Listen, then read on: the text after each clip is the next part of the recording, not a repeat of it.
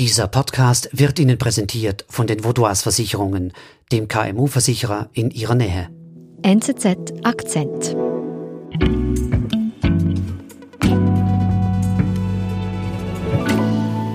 Alle Staaten der Welt wollen sich jetzt Impfstoffe sichern. Und es gibt nur begrenzte Produktionskapazitäten. Man kann hier nicht alle Wünsche erfüllen.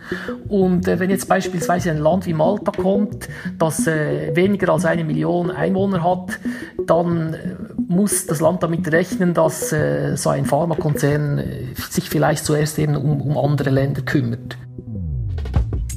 Im Kampf gegen Corona liegt die Hoffnung auf einem Impfstoff, auch in Europa.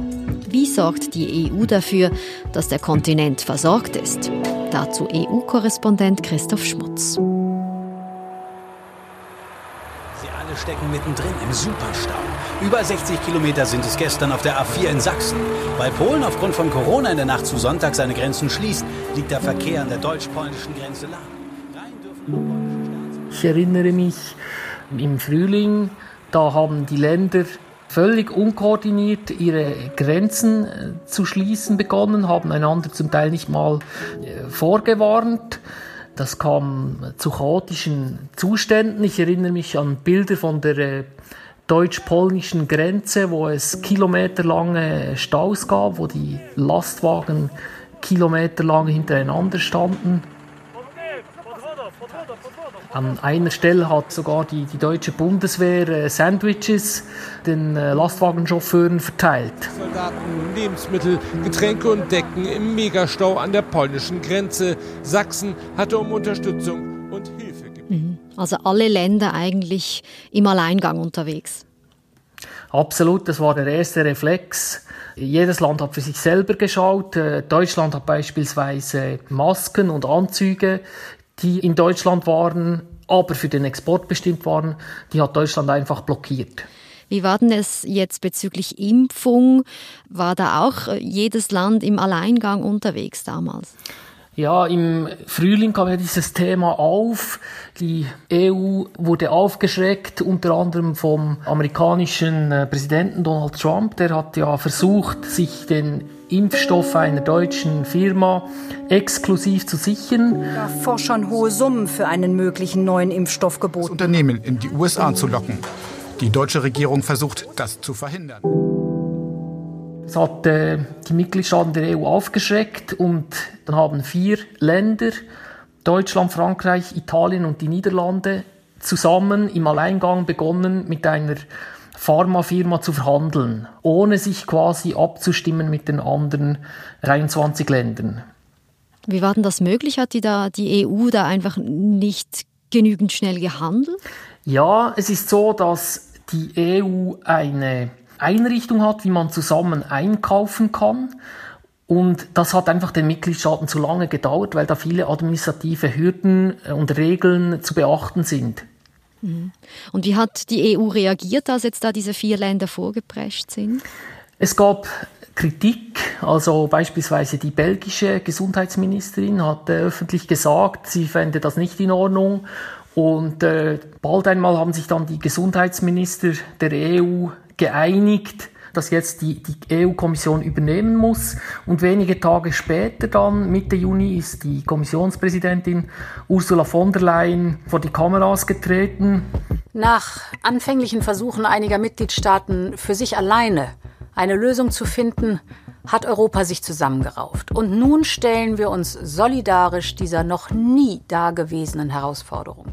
Und hat die Impfstrategie der EU vorgestellt. Indem wir gemeinsam europäisch vorgehen, wollen wir die Wahrscheinlichkeit für alle Mitgliedstaaten erhöhen, einen wirksamen Impfstoff zu finden.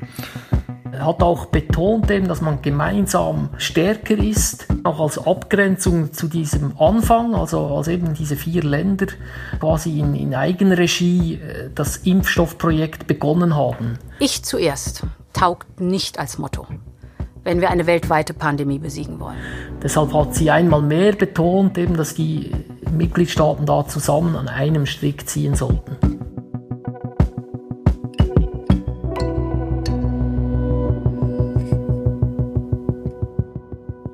Ist es denn bei diesen großen Worten geblieben oder haben es die EU-Länder tatsächlich geschafft und sich zusammengerauft und arbeiten jetzt zusammen?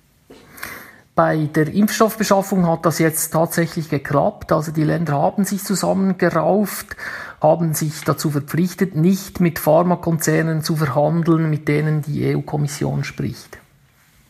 Und was macht denn die EU-Kommission jetzt ganz konkret? Wie muss ich mir das vorstellen, wenn es da um diesen Impfkauf geht? Ja, die EU-Kommission hat eben äh, gesagt, dass sie mit allen Firmen, die einen aussichtsreichen Kandidaten haben für einen Impfstoff, der im 2020 noch in, in äh, klinische, fortgeschrittene klinische Tests kommt, dass sie mit denen Gespräche aufnimmt.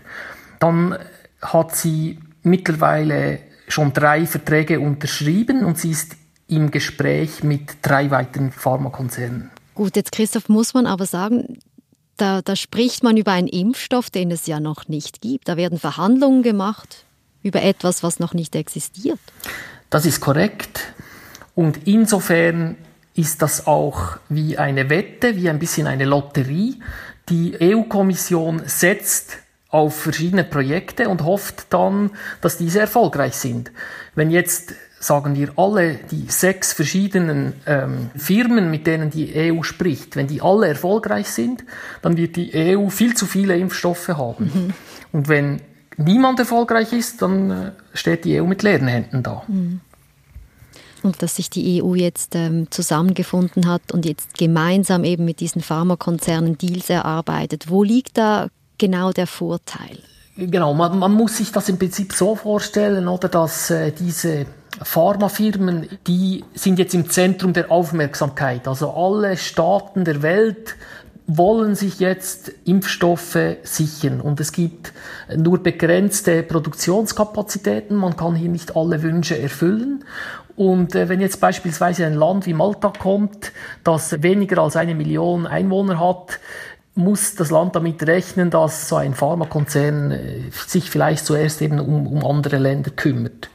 Wenn aber die EU die 450 rund Millionen Einwohner vertritt, wenn quasi die EU da an die Tür klopft, dann wird sie auf jeden Fall Gehör finden. Also das ist ein, ein großer Vorteil, wo man auch den Preis äh, drücken kann.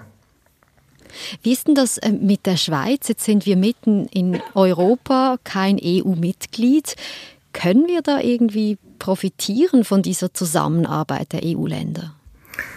Ja, es ist äh, sehr interessant, dass gerade dieser Vertrag mit AstraZeneca ist eine Klausel im Vertrag, die sagt, dass ähm, die Mitgliedstaaten die Impfdosen eben einerseits an ärmere Länder spenden dürfen oder aber sie an europäische Länder weiterverkaufen können. Und die Schweiz hat dann mit Schweden einen Vertrag gemacht und sie wird 5,3 Millionen Impfdosen erhalten. So profitiert auch die Schweiz indirekt von dieser großen Einkaufsmacht der EU. Hm gute Nachrichten auch für uns hier in der Schweiz. Jetzt Christoph, deine Einschätzung, diese EU-Strategie, um an Impfstoffe zu kommen, wie gut ist die jetzt im internationalen Vergleich, wenn man bedenkt, dass in diesem globalen Wettbewerb um Impfstoffe ja auch andere Großmächte, China, USA und so mitmischen? Ja, es ist wie in vielen Dingen, oder wenn sich die 27 Staaten einig sind, dann ist eigentlich die EU eine Macht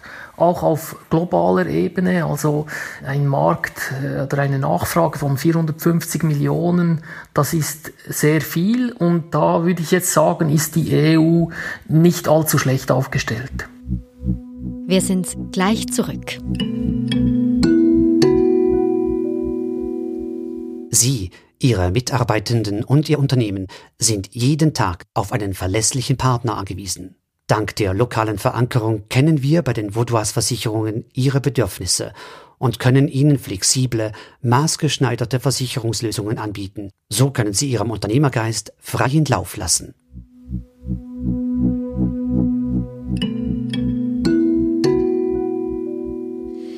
Jetzt gehen wir davon aus, wenn es diesen Impfstoff gibt, die EU hat diesen Impfstoff eingekauft, kommt ja die nächste Frage, wie gelangt dieser Impfstoff jetzt gerecht an alle EU-Länder? Also grundsätzlich wird der Impfstoff nach äh, der Größe der Bevölkerung in die Länder verteilt und es sollen also alle Länder gleichzeitig und gleich schnell Zugang äh, erhalten. Mit großer Wahrscheinlichkeit wird in einer ersten Phase es nicht reichen für die gesamte Bevölkerung und äh, dadurch muss man sich überlegen, äh, wer zuerst geimpft werden soll. Da, da kann man zum Beispiel an Krankenschwestern denken, an Lehrer, an Risikogruppen, also ältere Leute. Dann geht es auch um Logistik. Also gewisse Impfstoffe müssen bei minus 70 Grad äh, quasi gelagert werden. Das braucht eine Kühlkette. Das ist äh, extrem kompliziert. Dann muss man auch noch definieren, wo wird denn dann geimpft, in Apotheken, beim, beim Hausarzt, in den Spitälen und dann muss man noch Leute haben, die die Impfung verabreichen können. Und die EU schlägt davor, dass man schon jetzt beginnt, Leute zu rekrutieren und zu schulen, um dann rechtzeitig bereit zu sein. Das sind große Herausforderungen, also bezüglich Verteilung, Logistik, Schulung.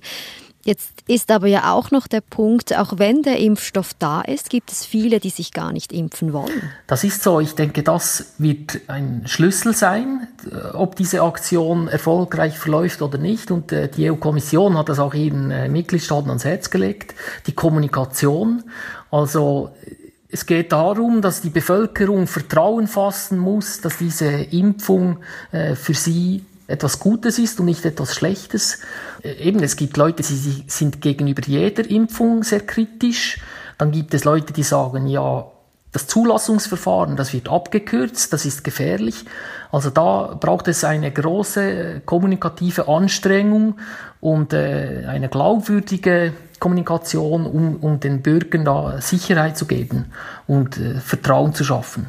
Mhm ein riesiges Unterfangen, das eigentlich jetzt mit diesem Impfstoffeinkauf erst zu beginnen scheint. Ähm, Christoph, wie ist deine Einschätzung? Du beobachtest das Geschehen in Brüssel seit langem, wenn du jetzt schaust, wie die EU-Länder zusammenarbeiten generell. Schafft die EU das jetzt? Ja, ich würde sagen, die, ähm, die Chancen stehen jetzt in Bezug auf den Impfstoff auf diesen gemeinsamen Einkauf äh, doch äh, relativ gut. Ich finde, das hat nach einem harzigen Start doch jetzt äh, eigentlich ziemlich gut geklappt. Aber letztlich wird es dann, wenn es darum geht, diese Pandemie zu besiegen, wird es schon darum gehen, wie setzen die verschiedenen Mitgliedstaaten das um. Das ist ihre Kompetenz, die Gesundheit, und da wird entscheidend sein, dass die Regierungen mit ihren Bevölkerungen, dass da ein Vertrauen da ist und dann diese Impfaktion sauber umgesetzt wird.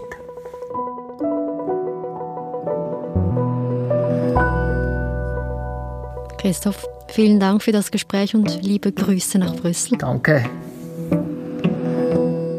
Das war unser Akzent. Und für alle, die noch ein bisschen tiefer eintauchen wollen in die NZZ, gibt es ein vergünstigtes Probeabo unter nzz.ch Akzentabo. Den Link gibt es auch zu finden in den Show Notes. Ich bin Nadine Landert. Bis bald.